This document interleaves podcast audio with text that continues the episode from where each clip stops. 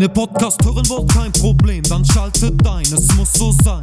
Bei Kick and Quatsch, Kick and Quatsch, von der Kreisliga C bis zu den Profis, schaltet ein, es muss so sein. Bei Kick and Quatsch, Kick and Quatsch. Olli, pfeif den Podcast an.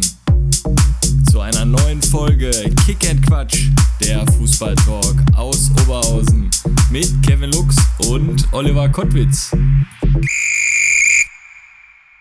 Ja, frohes neues Jahr wünsche ich Kevin Mare. Folge 93. Wir schreiben das Jahr 2023 und zu Beginn bist du gut reingekommen. Ich bin sehr gut reingekommen. Die letzte Woche 2022 war ich ja noch schön in Berlin unterwegs und äh, Union Berlin Training geguckt und alles drum und dran. Und äh, so ganz entspannt. Also Silvester könnte ich aber auch mittlerweile um 10 Uhr im Bett gehen. Also alles gut, aber ich bin sehr gut reingekommen. Und du? Ja, wir werden es erstmal so machen. Nächstes Jahr Silvester ist ja die große Silvester-Sendung. Da gehen wir nämlich dann mal um 23 Uhr online und verbringen mit unseren Followern dann den Jahreswechsel. Ne, gut, das machen wir vielleicht nicht, aber äh, war, auf jeden Fall, doch. war auf jeden Fall cool, dass wir da nochmal online gegangen sind. Da habe ich ja gegrüßt äh, von der Nordsee. Was man aber gesehen hat, dass da noch jede Menge Luft nach oben ist. Also da ist so viel Potenzial, wie viele sich dann dazu geschaltet haben und so. Wir haben gesagt, äh, wenn uns fünf zugucken, am Silvesterabend, dann ist das schon viel. Und das war ja ein Durchlauf da. Äh, das war ja Weltklasse. War wirklich gut. Potenzial finde ich aber auch ein richtig gutes Stichwort, um auf das Thema des neuen Jahres zu, zu bekommen. Ähm, ist ja die Vorbereitung, ist ja bei einigen Vereinen schon wieder im vollen Gange. Und auch in den Städten des Ruhrgebiets fanden ja die ein oder anderen Hallenstadtmeisterschaften statt, wie auch hier bei uns in Oberhausen. Und da muss ich ja sagen, Kevin Mare, du kamst da, glaube ich, aus München, warst da beruflich unterwegs und da hat es ja diesen Geistesblitz gehabt mit der Story über die Stadtmeisterschaft. Das hast du ja mal so in Kurzform zusammengefasst. Welchen Hintergrund hatte das denn? Ähm, ich habe mich dann nochmal informiert, wie da die Rahmenbedingungen sind hier in Oberhausen. Habe dann nochmal kurz Manolo Dente geschrieben. Schöne Grüße, Manolo. Und äh, er hat mir dann wirklich versichert, dass auf kleinen Toren gespielt wird. Und äh, dann habe ich gesagt, das kann einfach nicht sein. Mein Gedanke war dann direkt, wie groß ist diese Tür hinten in der Halle, dass da kein größeres Tor von irgendeinem Platz reingetragen werden kann. Es gibt ja auch Klapptore, es gibt jegliche Möglichkeiten. Ne? Und wenn die da nicht in den Hallenboden reinbohren möchten, dann es gibt irgendeine Möglichkeit. Und dann kam mir der Geistesblitz quasi, ich muss so eine Collage fertigstellen Hallenstadtmeisterschaft in, in Mülheim, ich glaube in Essen und dann Oberhausen mit dem kleinen Tor.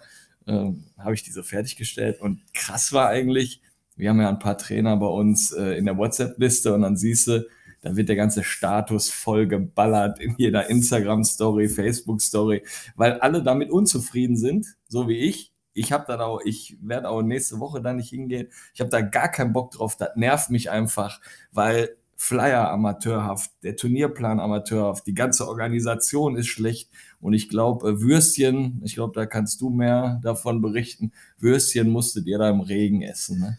Genau, und die hatten mit Sicherheit nicht die Qualität wie die Würste ähm, von unserem heutigen Gast. Ne? Also ich finde ja immer, das ganze Thema hier im Vorgespräch, da können wir immer auf unseren Gast zu sprechen kommen, ne? weil du hast die Stadtmeisterschaften in Duisburg noch vergessen und der Verein von unserem heutigen Gast er hat einfach gesagt, nee, wir haben da schon eine interne Fahrt geplant, da nehmen wir gar nicht, gar nicht dran teil.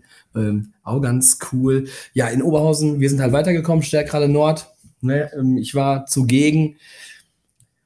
Ja, ich habe mir aber eigentlich, da muss ich jetzt auch noch mal dem Veranstalter mal ein bisschen zur Seite stehen. Ich habe mir noch schlimmer vorgestellt. Also es war sogar noch einigermaßen in Ordnung. Nur mir tun die Ohren so ein bisschen weh, weil immer wenn der Hallensprecher dann eine Durchsage gemacht hat, also da sind ja die Öhrchen weggeflogen. Und ähm, ja, aber was war, da, was war daran in Ordnung? Also nee. da, da, da, kann, da kann mein Sohn besser organisieren. Du machst die Tür auf von der Halle, alle rein, die Tribüne fährt raus, da legst du einen Ball in die Mitte, da wird gezockt. Mehr war das nicht. Ich dachte aber, man kommt schon gar nicht mehr rein. Also, Ach so, ja, okay. Also, ja. Deswegen war ich Ja. schon positiv überrascht, deswegen bin ich eigentlich nur hingefahren, Mhm. weil man durfte ja auch nur 200 Leute durften da Mhm. nur äh, in die Halle rein und das hat zumindest geklappt. Du Ja. wusstest zwar während des Spiels halt nicht, ähm, wie lange noch zu spielen ist, weil das wurde ja auf dem Wecker, kennst du ja, den du neben dem Bett stehen hast, den kleinen mit den roten Zahlen da, ne? Äh, so groß konnte man erkennen, wie lange noch zu spielen ist und wie es steht. Aber Das, das ist doch auch, was so ein Hallenturnier ausmacht. So die letzten zehn Sekunden.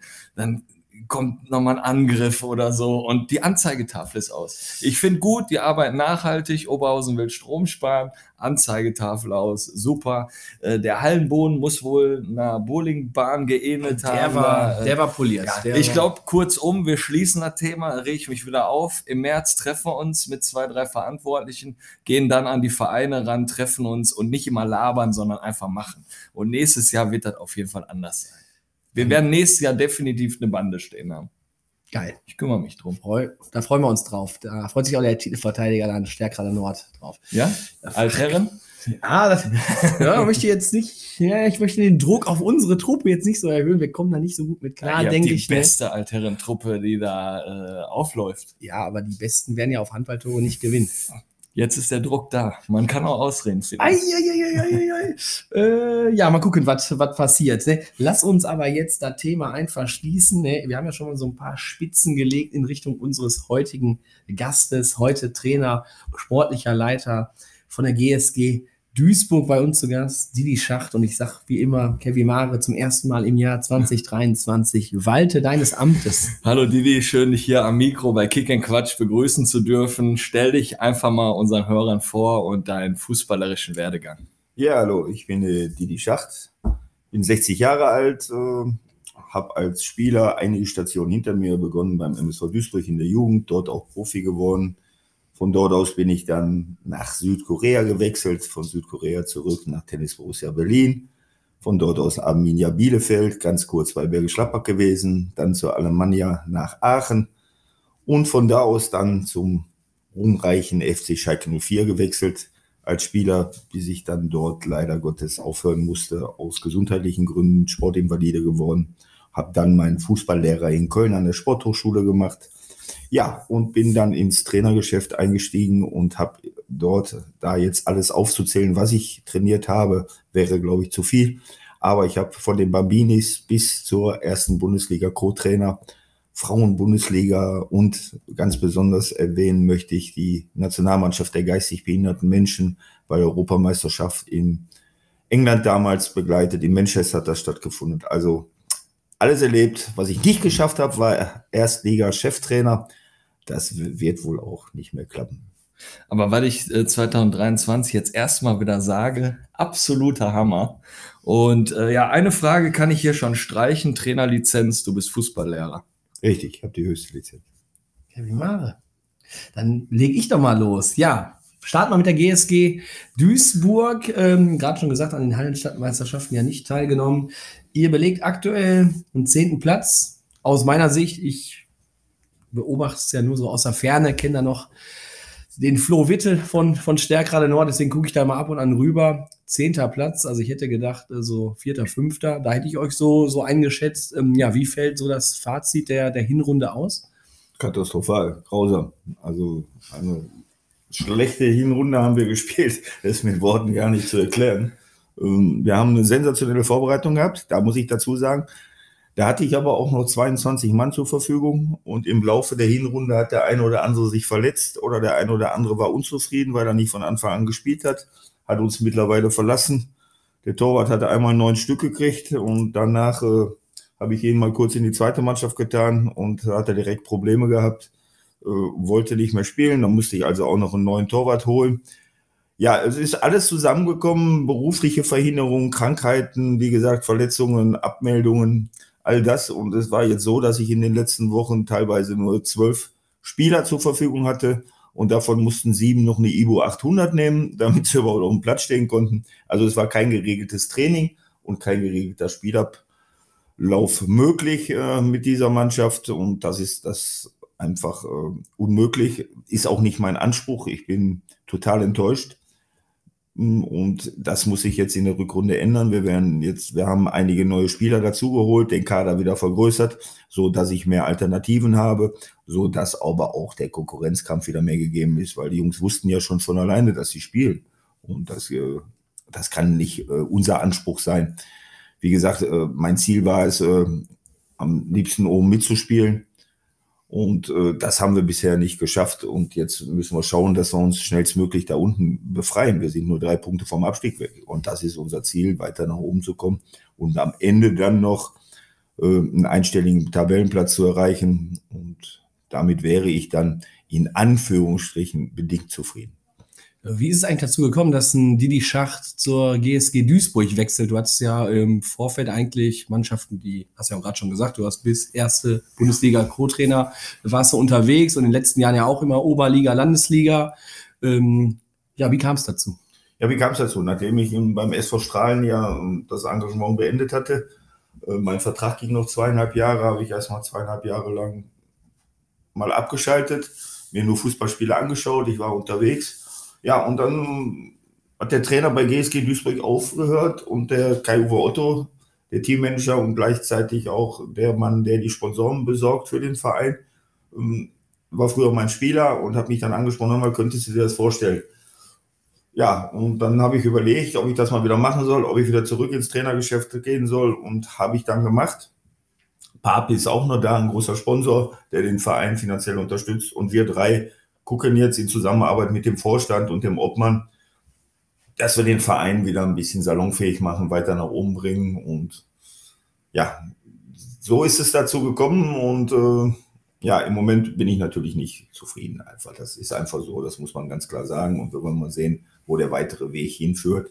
Jetzt wollen wir erstmal die Klasse halten. Das ist das absolute oberste Ziel. Ja, deine Jungs haben uns auch äh, Sprachnachrichten zur Verfügung gestellt. Ne? Die müssen wir natürlich auch nochmal hier abspielen. Ne? Du bist ja auch schon ganz gespannt, was da kommen wird. Grüß dich, Trainer. Wer aus unserer Mannschaft kommt deinem Spielstil als Profi am nächsten?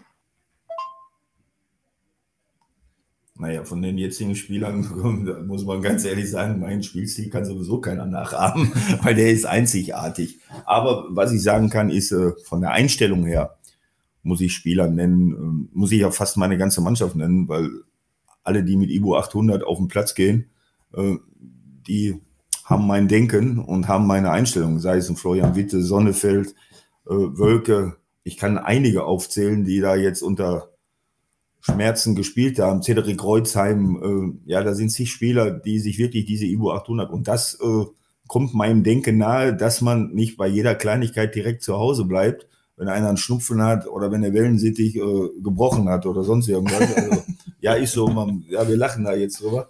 Aber ich habe schon Spieler gehabt, die haben mir Bilder geschickt vom Platten, aber war immer ein anderes Auto und sind nicht zum Training gekommen. Also deshalb äh, muss ich ganz ehrlich sagen, da kommen sie mir sehr nahe vom Spielstil. Gut, das kann man, glaube ich, auch nicht so richtig vergleichen, weil ähm, vom Einsatz her kann man allen Spielern keinen Vorwurf machen. Einzige, was mich manchmal so ein bisschen ärgert, ist, dass die Fehler eben immer wieder wiederholt werden. Machen wir die nächste Nachricht an. Hi, Coach, Hannes hier. Ähm, was kannst du an unserer Truppe eigentlich nicht so leiden?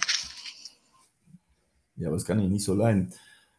Ja, nicht so leiden kann ich äh, diese schwankenden Leistungen, die die Spieler bringen, äh, weil das ist einfach so unterschiedlich. Einmal liegen wir 4-0 zurück und spielen 5-5, machen ein grandioses Spiel oder wir schlagen Duisburg 0-8 und eine Woche später fahren wir irgendwo hin, wo ich der Meinung bin, dass diese Mannschaft uns qualitativ nicht äh, das Wasser halten kann und wir verlieren auf einmal äh, 7-2 gegen so eine Mannschaft. Und das kann ich nicht verstehen, diese schwankende Leistung, die kann ich halt nur darauf zurückzuführen. Und das ist, was ich bei meiner Mannschaft nicht mag. Da kann ich dem Hannes direkt antworten. Die mangelnde Trainingsbeteiligung auch aufgrund verschiedener äh, Verpflichtungen oder Verletzungen oder Erkältungen oder sonst irgendwelchen Entschuldigungen, die die Spieler manchmal rantragen. Und das ist das, was äh, für mich absolut unmöglich ist weil alle Mannschaften, wo ich bisher Trainer war, und wenn wir 16, 17 oder 18 Leute hatten, sind aufgestiegen am Ende, weil wir die fitteste Mannschaft waren, weil wir die spielstärkste Mannschaft waren und weil wir bei Standardsituationen etc. einfach stark waren. Und das kann ich alles mit der Mannschaft nicht trainieren, wenn ich nur sieben, acht Mann habe. Äh, dann ist das so ähnlich wie bei euren Hallenmeisterschaften. Da könnte ich in der Halle gehen und wir können Handball spielen auf die kleinen Tore. Ähm, wenn du aber so 16, 17 Mann immer beim Training hast, was bist du so für ein Trainertyp, wenn so alles läuft? Ja, ist immer, äh, streiten sich so ein bisschen die Geister. Was bin ich so für ein Trainertyp? Äh, Die einen sagen, der Schacht ist ein harter Hund. Die anderen sagen, der ist ganz geschmeidig. Die anderen sagen, der, äh, der verlangt viel von uns, hat hohe Ansprüche. Und im Laufe der Jahre bin ich aber auch, ich gebe zu, am Anfang habe ich sehr viel verlangt von meinen Spielern. Äh, Als ich angefangen habe als Trainer, war auch, habe auch mal zwei Meter in der Luft gestanden, so ist das nicht. äh, So ein bisschen Jürgen Klopp technisch so unterwegs gewesen. Mittlerweile bin ich natürlich auch aufgrund meines Alters und meiner Erfahrungen ein bisschen entspannter geworden. Schaue mir manchmal nur Spiele an und versuche dann zwischendurch mal was zu sagen. Ähm, Man muss auch in der heutigen Zeit vorsichtig sein. Die Spieler sind ja direkt beleidigt. Wenn du während des Spiels achtmal ihren Namen rufst, dann meinen die ja direkt, dass die Freundin Schluss macht mit denen, ähm, weil sie dann denken, aber was hat der was gegen mich? Oder die Leute würden sich Gedanken machen, wieso ruft er immer meinen Namen? Und dementsprechend habe ich meinen Führungsstil so ein bisschen geändert. Ich äh, verlange trotzdem einiges von meinen Spielern, verlange vor allen Dingen volle Konzentration bei Training und beim Spiel. Bin auch ein Disziplinfanatiker, obwohl das in der Bezirksliga manchmal ein bisschen schwierig ist. Meine Jungs können dann ein Lied von singen. Die haben immer zwischendurch auch mal Durst, was nicht immer so nach meinem Sinne ist, weil ich immer denke, durch zu viel Bier wird auch der Trainingseffekt kaputt gemacht und Verletzungen kommen dadurch auch wieder. Und ich bin ein Trainer, der ist an für sich 24 Stunden für seine Spieler da. Wenn mich einer anruft, bin ich da für ihn, wenn ich ihnen helfen kann. Vorm Training, wenn die Spieler Probleme haben, können sie zu mir kommen und können sagen, Trainer, ich habe Krach mit meiner Freundin oder auf der Arbeit ist schlecht oder die Kinder oder der eine hat eine 5 nach Hause gebracht oder sonst was. Dann beurteile ich die Spieler anders beim Training, weil ich weiß, da Moment mal, wir haben ein Problem. Ansonsten fra frage ich natürlich, ey, was ist los mit dir? Was läufst du hier? Was ist mit dir? Warum stehst du nur? Oder warum hast du nur die Hände da? So. Ist egal, irgendwas. Und da bin ich immer da. Ich bin auch ein Trainer, der für die Spieler ist, der nicht für den Vorstand arbeitet, sondern für die Spieler. Das ist das große Glück bei mir, weil ich auch immer finde, ich bin unabhängig. Also ich bin mein eigener Chef und dementsprechend kann ich auch Entscheidungen treffen, die dem Vorstand vielleicht nicht gefallen und ich muss keine Angst haben, dass man mich morgen feuert und ich bin pleite, sage ich jetzt mal. Das ist bei mir nicht der Fall. So, da ist das Schöne, dass ich das geschafft habe in meinem Leben.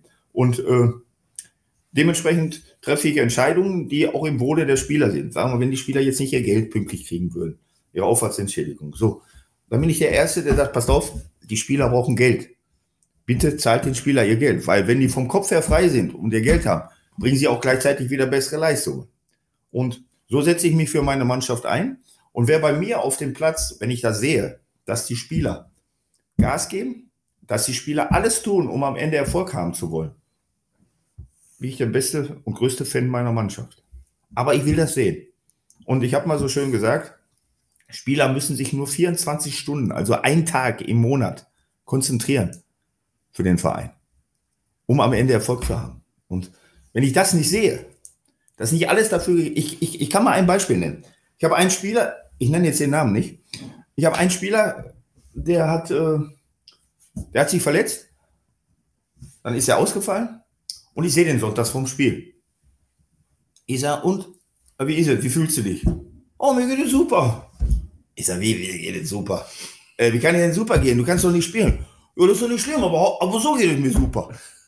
Jetzt sag ich, da freue ich mich ja für dich, dass es dir super geht. Ich sage, dann kannst du ja auch noch drei Wochen verletzt bleiben. Ich sage, wenn dir super geht. Ja, da gehe ich kaputt dran. Ja. Das ist nicht, das ist nicht mein, das ist nicht die, die Schacht, so wie ich lebe und leibe oder alles mache. Das ist nicht. Also ich will sehen, dass man alles gibt, um am Ende Erfolg zu haben. Von welchem deiner Trainer aus deiner Profikarriere hast du denn so das meiste so mitgenommen? Naja, ich habe von jedem etwas mitgenommen. Ich habe ja viele Trainer gehabt in meiner Karriere. Viele Trainer, die manche Leute ja heutzutage gar nicht mehr kennen, wie Horst Franz, Kuno Klötzer, Wenzler, Luis Zacharias. Das sind ja für viele Leute gar keine Namen mehr. Äh, Ich habe Ristic gehabt. Ristic ist vielen vielleicht noch ein Begriff. Peter Neururer habe ich gehabt. Äh, Ach ja, ich habe ich hab, dann habe ich den schlechtesten Trainer, den in ganz Deutschland gab. Sigi Melzig hieß er, den habe ich mal beim MSV gehabt, war ein Torwart, also da ging gar nicht. Also war, ist sowieso selten, dass ein Torwart ein guter Trainer ist. Äh, Es gab, glaube ich, nur einen, da war Dino Zoff. Guck mal, Schumacher haben sie in der Halbzeit entlassen, auch wenn man weg war. Er. Für mich gibt es aber auch keine guten und keine schlechten Trainer. Für mich gibt es nur erfolgreiche oder nicht erfolgreiche. Nehmen wir mal ein Beispiel mit Angelotti. Kam in Bayern nicht klar und woanders gewinnt er überall die Champions League. ist er nicht deshalb jetzt ein schlechter Trainer. Deswegen, er gibt nur erfolgreich und nicht erfolgreich. Jetzt muss auch immer alles passen. Und ich habe von jedem Trainer etwas, bin aber oder habe mir im Laufe der Jahre meinen eigenen Stil zugelegt, weil ich finde, jemand nachahmen oder nachmachen oder zu kopieren, das bringt dich nicht weiter. Entweder bist du musst du sein. Das, das ist wie im richtigen Leben. Du musst du sein. Ich bin einer, der lässt sich nicht verbiegen, der sagt offen seine Meinung, der ist authentisch, der weiß, was er will. Wenn ich was haben will, sage ich das. In jeglicher Hinsicht. Im privaten Leben, im sportlichen oder im beruflichen Leben. Weil ich haben will, sage ich einfach. Wenn ich das nicht kriege, ja, dann ist das für den anderen nicht gut. Nein, aber dann ist man, ne? aber da weiß man, wo man dran ist. Oder wenn ich auf einen keinen Bock habe, ich will mit dir kein Bier, ja, dann mache ich das auch nicht. Was soll ich mit einem Bier, wo ich keinen Bock drauf habe? Das ist einfach so. Ja. Daher liebe ich den Ruhrpott. Ja. Freie Schnauze, einfach raus damit und äh, Ja, was soll ich da Schauspielern? Bleib lieber, wie ich bin. Mich würde interessieren, wenn wir jetzt mal auf deine Profikarriere blicken und jetzt gerade über deinen Trainer ein bisschen gesprochen haben, bei deinem Süd südkoreanischen Club Hm? Poschko Atoms oder wie, wie immer man das auch ausspricht, was hast du denn da von deinem Trainer mitgenommen? Pocho Atoms. Pohang heißt das. Ah, okay. Ja, was habe ich da mitgenommen? Erstmal war ja, als ich dort hinkam, das war ja eine Überraschung, dass ich überhaupt dort hingegangen bin. Das kam ja zustande, weil ich hatte einen Vertrag in der ersten Liga für Hessen-Kassel unterschrieben und am letzten Spieltag wären die tatsächlich Vierter und verlieren damals in Nürnberg 2 zu 0. Ja, und mein Vertrag war nichtig. So, wie geht's jetzt weiter? 22 Jahre alt, Frau zu Hause, die sich auch schon Gedanken gemacht. Früher war das ja so, das war ja Existenzkampf auch. Heute haben die Jungs ja keinen Existenzkampf mehr. Heute ist ja unterschreibt einer einen Vertrag, der ist halber Millionär direkt. Wir mussten früher noch richtig Gas geben für unsere Kohle. Ähm, ja, und dann, ähm, wir hatten mit Duisburg mal gegen Südkorea gespielt. Habe ich wohl einen ganz guten Eindruck hinterlassen und auf jeden Fall ging das Telefon auf einmal und dann sagte, ob ich mir vorstellen könnte, nach Korea zu wechseln. Die suchen dort einen Innenverteidiger oder einen Sechser, der zweikampfstark ist, kopfballstark. Ja, und dann habe ich gesagt, nee, kann ich mir überhaupt nicht vorstellen. Aber er sagt, ich gehe doch nicht nach Korea, alles klar bei euch, weißt du, wie weit das weg ist. Und ich als junger Bursche. Ja, und dann habe ich mir das angehört. Ah, war gutes Geld. Da war der Dollar noch 3 D-Mark zu dem Zeitpunkt. Also, das war nicht schlecht, ja. Und ähm, ja, und dann ist das immer enger geworden und dann bin ich dorthin gewechselt. Und die erste Zeit war für mich richtig schwer, weil die haben in der Zeitung geschrieben, wie viel ich verdiene. Dann haben mich meine Mitspieler erstmal gar nicht angespielt. Und ich bin dann, ja, nach drei Wochen bin ich zum Trainer gegangen. Ich sage, Coach, also ich kann hier nicht bleiben. Ich sage, ich spiele mich gar nicht an. Ich laufe nur, laufe nur, ich bin ja nur am Laufen. Und dann äh, sagt der Trainer, ich spreche mit der Mannschaft. Dann hat er mit der Mannschaft gesprochen und dann hatten wir dann zwei Wochen später erste Meisterschaftsspiel dort. Wird so eine Achter Meisterschaft gespielt, wird jedes Spiel live im Fernsehen übertragen, alles. Und ich machte das 1 zu 0 in diesem Spiel. Ja, und, ähm, und von dem Tag an war ich akzeptiert. Abends dann habe ich dann die Jungs gesucht, dann haben wir uns noch gemütlich eingetrunken und dann habe ich denen mal erzählt, wie in Deutschland so alles vonstatten geht, weil der Trainer hat denen erzählt, wir, wir haben nur drei Stunden am Stück trainiert da. Ich habe das so bescheuert, der hat doch nicht in Deutschland ein Fußballlehrer. Wir sind drei Stunden um den Platz. Hast du das Training beendet, da holt er auf einmal die Medizinbälle raus. All solche Klamotten. Ja, und auf jeden Fall habe ich denen dann erzählt, dass wir Formspiele ja im, Hotel sind und da waren so eigene Camps hatten die von den Firmen aus. Als ich da ankam, da bin ich da reingekommen, da habe ich da eine Lampe, Ventilator an der Decke, so einen festgeschraubten Tisch, ein Stuhl, so ein Stahlschrank, ein Bett. Erst habe ich gedacht, boah, also wir drehen hier Papillon, Folge 3. Also, das soll ja was geben. Dann wollte ich auf Toilette gehen, da war das Ding im Boden unten drin schon. War natürlich auch ganz spannend. Da muss er aufpassen, dass er nicht, ne, dass er dir dabei nicht die Hacken verletzt. Ne? Das kam alles auf einmal. Ja gut, aber ähm, dann habe ich auf jeden Fall, habe ich dann mit dem Trainer gesprochen. Ich sagte, die Jungs wollen auch wie in Deutschland ins Hotel. Und da sagte der Trainer, passt auf, wenn ihr eure Spiele gewinnt, gehen wir auch ins Hotel. Bin ich der Letzte, der das nicht macht. So, und dann haben wir gewonnen und jetzt kann ich mich glücklich schätzen. Das kann, weiß ich nicht, ob das überhaupt ein deutscher Spieler kann. Ich bin koreanischer Vize, südkoreanischer Vizemeister mit der Hammer. Mannschaft geworden. Und ich war der erste deutsche Profi in Südkorea. Für heute, zur heutigen Zeit wäre das ein Riesenaufhänger für die Leute. Damals hat man das bei der ARD und ZDF und WDR zur Kenntnis genommen. Damals gab es ja noch nicht so viel. Als ich 22 war, gab es nur drei Programme. Ja. Ja, und heute wäre das natürlich äh, unglaublich, was da ein Hype drum gemacht werden würde. Mhm. Naja, und so bin ich da hingekommen. Du warst 22, hast du gesagt? Ja. Warst du komplett alleine da oder mit Familie? Ja, oder? ich war komplett alleine da. Ich bin erstmal alleine darunter und meine leider mittlerweile verstorbene Frau, die ist äh, damals dort runtergekommen und äh, wollte dann auch mal schauen, äh, wie das so ist. Ja, und als sie dann ankam, wir haben immer, ich habe immer Briefe geschrieben, weil Telefonieren war ein bisschen schwierig. Briefe geschrieben, die kamen immer so eine Woche oder zehn Tage später an und dann geschrieben, weil ich so abgenommen habe am Anfang, weil ich das Essen nicht vertragen habe. Ja, und dann kamen die da an aus dem, am Flughafen, sah mich dann dort, ich stand dann da, damals war noch dieses Shirt, hier Muskelshirt. Und da hat die jetzt gedacht, da steht so ein Hungerhaken, der Arm, ich muss den besuchen, ich komme, Heimweh hat da, muss den sehen. Und dann stehe ich da, da hat die gedacht, wir drehen da Baywatch. Ich habe extra aus, da, weil ich zwischendurch immer meine Liegestützen gemacht habe und war natürlich dann auch äh, wieder gut im Futter und muskulös dabei, durchtrainiert. Naja, und dann kommt sie und dann begrüße ich die auch noch auf Englisch. Da habe ich auch gedacht, der, der hat doch voll an der Waffel jetzt, jetzt begrüßt er mich auch noch auf Englisch hier. Ja, da muss ich dann auch erstmal wieder gerade rücken, aber so nach einer Stunde war dann alles wieder im grünen Bereich. Ähm, eine Frage habe ich noch zum Stadion. Wie muss ich mir das in Südkorea da vorstellen? War das ein richtiges Stadion mit Tribüne oder gab es nur eine Tribüne auf einer Seite? Weil jetzt das Stadion, das ist ziemlich geil, habe ich jetzt da gesehen. Die sind doch immer noch geil. Die waren damals schon geil. Also es war ja kurz vor den Olympischen Spielen in Seoul. Hm. Und dementsprechend war alles äh, hergerichtet, war ein schönes Fußballstadion, genau wie bei uns damals noch mit Laufbahn zu dem Zeitpunkt. Äh, da konnte man, also das war eins zu eins übernommen, war alles gut. Aber die Fans waren geil. Äh, das waren von den Firmen ja immer. Zwei verschiedene Länder, weil das waren alles Firmenmannschaften. Die waren immer am Jubeln. Ist egal, wer da Tor gemacht hat. Die waren immer mit der Fähnchen da. Da ging immer, das ist egal. Es gibt ja ganze Choreografie-Wettbewerbe da. Hast du das schon mal gesehen? Ich hatte das vor zig Jahren schon mal gesehen, dass die ja sehr verrückt sind. Ja, die sind verrückt, Ne? Jetzt kommen wir mal wieder von Südkorea, kommen wir mal wieder so Richtung Ruhrgebiet. Du hast für den MSV, für Schalke 04 gespielt. Für welchen der beiden Clubs steht, schlägt denn jetzt mehr so dein Herz und zu welchem Verein hast du so die größere Bindung? Nee, ja gut, mein Herz schlägt äh, sicherlich auch für den MSV Duisburg, weil ich habe dort als Achtjähriger begonnen. Ich habe zehn Jahre in der Jugend gespielt, bin dann Profi geworden, habe dort erste Liga gespielt, habe zweite Liga gespielt in Duisburg, habe alles mitgemacht.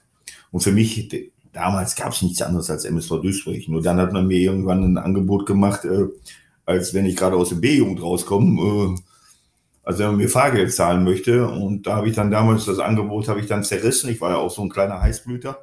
Habe das Angebot zerrissen und habe gesagt, hier, könnt ihr wieder zusammenfalten, könnt ihr dann irgendeinen Jugendspieler geben, aber nicht mir.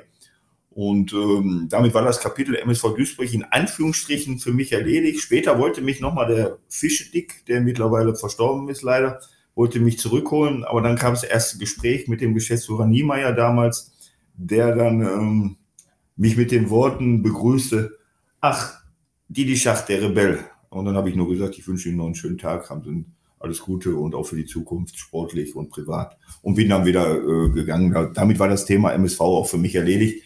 Äh, was man mir natürlich auch bis heute teilweise nicht verziehen hat, ist, dass ich irgendwann für Schalke 04 gespielt habe. Ja, Duisburg ist da schon in dieser Hinsicht extrem so. Äh, sicherlich viele mittlerweile können darüber wegsehen. Jetzt bin ich ja auch in Anführungsstrichen ein alter Koffer. Und, äh, aber das war dann so. Ja, und Schalke 04, muss ich sagen, ähm, ja, es war für mich nochmal ein Sechser plus Zusatzzahl und alles, was es dazu gibt im Lotto. Bin dorthin gewechselt von Alemannia Aachen. Ich bin ja damals bei Alemannia Aachen habe ich gespielt. Peter Neururer war unser Trainer. Ähm, der hat mich, ich wollte an für sich, ich war bei Bergisch Gladbach und ich hatte ein Angebot. Ich habe Bergisch Gladbach ein halbes Jahr gemacht. Damals war es ja noch mit diesen Ablösesummen. Und ich habe einen Privatmann in Berlin gehört, als ich in Berlin gespielt habe, dem Hoteldirektor Weiß. Und der wollte zu viel Geld für mich haben, als ich bei Arminia Bielefeld war. Und dann habe ich gesagt, ich lasse mich reamateurisieren. Damals gab es das, dieses. Krass. Ja, und, äh, und dann kriegt er kein Geld. So, und dann bin ich, habe ich mich reamateurisieren lassen, habe ein halbes Jahr für Bergisch Gladbach gespielt. Damals war der Chef dort Manfred Ommer. Ein früherer Leichtathlet war der äh, Hürdenläufer. Und Wolfgang Bosbach war auch schon dort im Brot mit drin. Und dann ähm, habe ich dort ein halbes Jahr gespielt. Und dann rief mich damals Rolf Müller an vom Wuppertaler SV und wollte mich als Spielertrainer haben. Ich sollte Wuppertaler SV Spielertrainer machen. War 25. Ähm, dann habe ich mich mit dem unterhalten, hat mal einen Vertrag aufgesetzt, war alles gut. Und dann spielten wir mit Bergisch Gladbach da in Wuppertal. Verloren dort 2 zu 0. Und diese komischen Fans in Wuppertal haben mich das ganze Spiel nur ausgepfiffen. Und dann habe ich nach dem Spiel bin ich zu dem Müller hin und habe gesagt, Herr Müller, das bringt nichts, wenn ich hier hinkomme. Ich mache hier keinen Spielertrainer. Die Fans mögen mich hier nicht in Wuppertal, das ist nicht meine Welt, wir lassen das. Ja gut, wenn sie das möchten, ähm, ja. Und dann, jetzt kommt der Knaller, ich erstmal nach Hause zu meiner Frau. Ich sage mal, ich gehe nicht nach Wuppertal. Die direkt Flappe runter. Wie, du gehst nicht nach Wuppertal, du denkst schon hier, ne? Ich bin schwanger, damals war sie schwanger, du weißt schon, was hier in nächster Zeit los ist, ne? Ich sage, ich weiß. Ich sage, mach dir keine Sorgen, das kriegen wir schon alles im Griff, ne? Los. Ja, habe dann zu meiner Frau gesagt, mach dir keine Sorgen, ich habe alles im Griff, wird schon alles gut.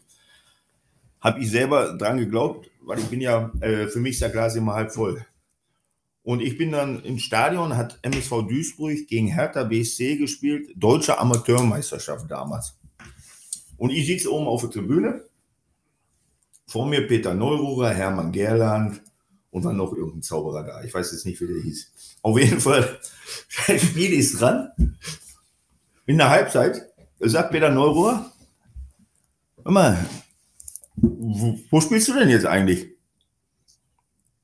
Ich denke, wer ist das? Ich habe den gar nicht gekannt, bin ich ganz ehrlich. Ich denke, wer ist das? Wer will der von mir? Wo spielst du jetzt eigentlich? Ich sage, ich habe nichts. Ich weiß, weiß noch nicht, was ich mache. Ja, hast du nicht Bock, zu uns zu kommen? Ich sag, oh, VfL Bochum habe ich gedacht, Hermann Gerland. ich sag, VfL Bochum finde ich geil. Also, finde ich nicht schlecht. Da sagt er immer, du Arsch, bist du bescheuert? Ich bin bei Alemannia Aachen Trainer. Sagt er, aber weißt du was, gib mir mal deine Telefonnummer. Früher gab es ja noch kein Handy. Gib mir mal eine Telefonnummer, ich rufe dich nachher an und dann können wir einen Termin klar machen. Ich sage, ja, können wir gerne machen. Ich nach Hause zu meiner Frau. Ich sage, hör mal, ich habe da mit einem Peter Neuruhr gesprochen. Ähm, der Alemannia Aachen ist der Trainer und der will, und der will sich bei mir melden. Ich sage, aber wenn ich dir jetzt erzähle, wie der zustande gekommen ist, ich, ich glaube, der meldet sich doch nicht bei mir. sagt er, du Arsch, hat der zu mir gesagt. da sagt sie, boah, ja, hoffentlich ruft er an. Weißt du, wisst ihr selber, ihr sagt ja auch Väter, ihr wisst ja, wie Frauen sind, wenn sie schwanger sind und machen sich um die Zukunft Gedanken und alles. Ja, auf jeden Fall, Samstags war das, Sonntagmorgens, 11 Uhr, geht Telefon. Ja, Peter Neuruhr, ja. Oh, ich schon strahlend in Gesicht gekriegt, Auch schon, wie sie hört, der Neuruhr braucht schon Spaß. Ja, ja, kannst du äh, morgen nach Aachen kommen? Äh, da ist nach Alsdorf, das ist ein Autohaus, das Schors heißt der. Der möchte gerne mit dir sprechen, der wird dir ein Angebot machen und alles läuft. Alles klar. Gut, dann sehen wir uns. Wieder eingehangen. Ich, sag, ich soll da und da hinkommen. Schon Jubelszenen zu Hause, alles gewesen. Wohnung schon mit Luftschlangen geschmückt, alles. Ja, aber der rote Ab- Teppich da draußen. Haben da alle mal in Aachen, ich war wieder weit oben zu Hause. Ja, auf jeden Fall, ich dann montags dahin, äh, mich mit dem unterhalten. Ja, und wie ich also bin, ja, dann und das Angebot können wir Ihnen machen. Ja, sag ich, das ist ja ganz gut, aber hm, bisschen wenig, ne? Dafür, dass ich von Duisburg nach Aachen komme, hin und her, da kostet ja nur auch ein bisschen und was nicht alles. Ja, können Sie sich ja überlegen, äh, ja, alles klar, sag ich, fahre ich nochmal nach Hause. Ich bin dann nach Hause gefahren. Vorgesagt, ich sage mal, guck mal, das und das. Er sagt, sag, du bist doch drin wieder, das liegt doch dann an dir. Und ich sage, nee, ich spiele nicht dafür. Ich sage, sag, dann machen wir eben, mach dir keine Sorgen, wird auch noch was anderes kommen wieder. Ne? Auf jeden Fall, Telefon geht. Nachdem ich zwei Stunden später nicht zu Hause, Peter Neuer. Und, bist du dir einig geworden, alles gut? Ich sag, dafür komme ich nicht, das ist mir zu wenig. Wie, dafür kommst du nicht, ist so wenig. Ja, ich sage, ich komme nicht, ist so wenig. Ja, und dann sagt er, äh, nee, und dann sagt er, äh, ja, dann müssen wir nochmal einen Termin machen. Dann spreche ich jetzt mit dem, morgen früh fährst du wieder hin. Ja, ich sage, alles klar. Dann rief er eine halbe Stunde später an, immer, morgen kannst du nochmal hinfahren. Ich wieder hingefahren. Dann haben die mir ein besser Angebot gemacht, also wirklich ein richtig gutes dann. Ja, und nach dem bin ich wieder nach Hause. Ich sage so, das ist das neue Angebot. Ich sage, das unterschreibe ich. Das ist gut für mich. Finde ich gut. Damit sind wir erstmal abgesichert. Zwei Jahresvertrag. Alles gut. Ich sage, du kannst in Ruhe dein Kind auf die Welt bringen und ich spiele Fußball. ja, und äh, dann war das so. Peter Neurohr angerufen. Ich sage, damit bin ich mit einverstanden. Habe ich den Vertrag unterschrieben. Dann bin ich eben zu Aachen gewechselt, mache zwei ersten Testspiele, musste mich auch erstmal reinspielen. Ich kam aus der Oberliga, musste jetzt mal reinkommen, bin dann nur viermal am Tag trainiert im Trainingslager. Da habe ich erstmal gedacht, das ist versteckte Kamera. Viermal am Tag, Trabenkampf, waren wir Trainingslager. Vorm Frühstückenlauf, nach dem Frühstück auf dem Platz, mittags auf dem Platz und abends vorm Abendessen nochmal Lauf. Ja, nach zwei Tagen, da kam ich die Treppe nicht mehr rauf und runter. Ich konnte mich kaum bewegen. Ich zu Hause angerufen, ich sage mal, das wird ein bisschen schwierig hier. Ich sage, ich hoffe, dass ich direkt eben, äh, da ich dabei bin. Ja, dann machten wir zwei Testspiele gegen Stuttgart und gegen Dortmund. Habe ich gegen Dickel gespielt und gegen Klinsmann. Habe die beide im Sack gehabt. Ja, und dann ging es los. Dann habe ich gespielt. Zweiter Spieltag gegen Schalke. 2-0 gewonnen, ich mache das 1-0. Im Winter ist dann der damalige Kapitän von Aachen weggegangen. Peter Neuruhr sagte ab sofort Didi Schachkapitän. Dann war ich da noch Kapitän, bin auch ganz schnell wieder Publikumsliebling geworden in Aachen aufgrund meiner Spielweise. Ja, und äh, dann ist er gewechselt und dann rief mich auf einmal, sagt er, ich hole dich. Auch nach Schalke, weil wenn einer nach Schalke passt, dann du. Nicht nur wegen den Namen, ne? Schacht, äh, Mhm. sondern auch von deiner ganzen Art her, Spielweise etc. Ja, und so kam dann der Vertrag mit Schalke zustande. Aber auch da wieder eine kleine Anekdote. Ich meiner Frau, ich sag, jetzt geht's nach Schalke. Ich sag, ich hab dir doch gesagt, das läuft, mach dir keinen Kopf. So, und dann, wie gesagt, ich habe ja kein Handy. Ich gehe einkaufen bei Edeka, bei uns da, bei der Rewe war das, Rewe gehe ich einkaufen. Auf einmal kommt meine Frau da angerannt. Wir haben nicht weit davon weg gewohnt, kommt einer, du musst sofort nach Hause kommen, du musst anrufen, der Helmut Kremers hat angerufen von Schalke, du musst kommen. Die wurde schon wieder ganz rabbelig, weißt du. ja, ich sag, jo, ich sag, kann ich nur zahlen irgendwie an der Kasse und dann komme ich. Ne? Ja, und dann ist das auch alles gelaufen und dann habe ich auf Schalke, muss ich sagen, auch direkt richtig gut eingeschlagen, habe in den ersten Spielen direkt drei oder vier Tore gemacht und wurde da innerhalb kürzester Zeit Publikumsliebling. Dann wurde ich äh, ja auch zum Kapitän, war dann der Kapitän im Aufstiegsjahr, bin als Jetzt mittlerweile bin ich der vorletzte Aufstiegskapitän. 30 Jahre lang war ich der letzte Aufstiegskapitän. War dann in der ersten Liga weiterhin Kapitän, bis ich dann am 24.08.91 Sportinvalide geworden bin und nicht mehr spielen konnte. Und ich dann, äh, ja, im Februar 92 dann meinen Fußballlehrer in Köln an der Sporthochschule gemacht habe. Und dementsprechend Schalke 04. Mittlerweile bin ich als Repräsentant für Schalke tätig, äh, gehöre der Traditionsmannschaft an, bin viel für Schalke unterwegs, kümmere mich auch um Geschäftsleute in der Loge. All das hat sich jetzt in der letzten Zeit immer mehr äh, eingespielt und immer mehr Aufgaben habe ich dort jetzt übernommen und habe auch die Traditionsmannschaft betreut beim Turnier in Graz als Trainer. Also Schalke 04 ist Schalke und mein Herz schlägt in diesem Moment äh, einfach mehr für Schalke, weil man dort auch weiß, wie man mit äh, ehemaligen verdienstvollen Spielern umzugehen hat. Ich glaube, die wissen das auch zu schätzen. Ne? Schalke 04 weiß es, aber auch die Fans wissen das zu schätzen. Auch heute noch, ich, Mann, ich bin seit, was sag mal, 31 Jahren, 32 Jahre mittlerweile, spiele ich keinen Fußball mehr, bin ich nicht mehr aktiver Spieler. Und trotzdem habe ich einen Legendenstatus auf Schalke. Ich bin Kult für die Leute da. Äh, Und das ist Wahnsinn. Ein Beispiel, Schalke 04 hat zu meinem 60. Geburtstag einen Abend für mich ausgerichtet mit 150 Gästen, Ehrengast Pierre Libarski, äh, wo die Fans anwesend waren und haben mich an meinem 60. Geburtstag dort gefeiert. Das war bisher noch nie, dass das an einem Geburtstag gemacht worden ist.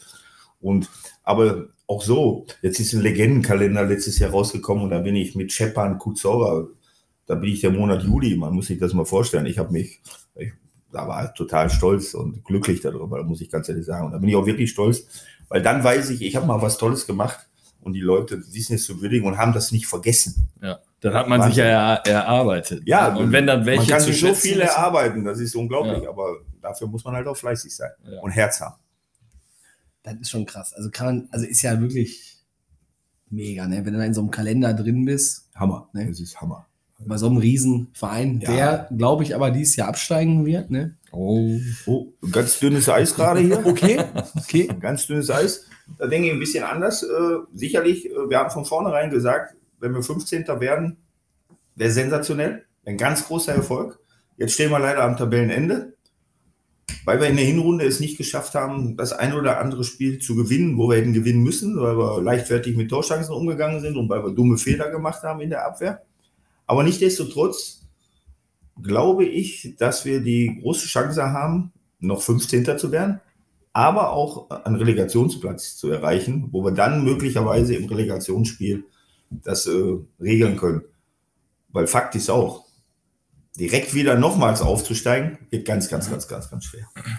Und man muss ja auch sehen, und das müssen auch die Spieler verinnerlichen, die dort jetzt spielen.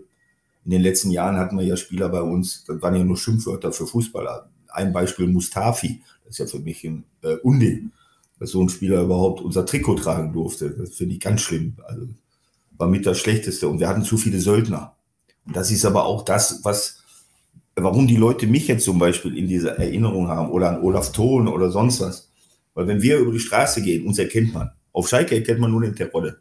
Ansonsten würdest du gar keinen erkennen, weil, weil du siehst die Spieler ja kaum. Die anderen Fans haben uns tagtäglich gesehen. Bei jedem Training waren die da, das, das, das.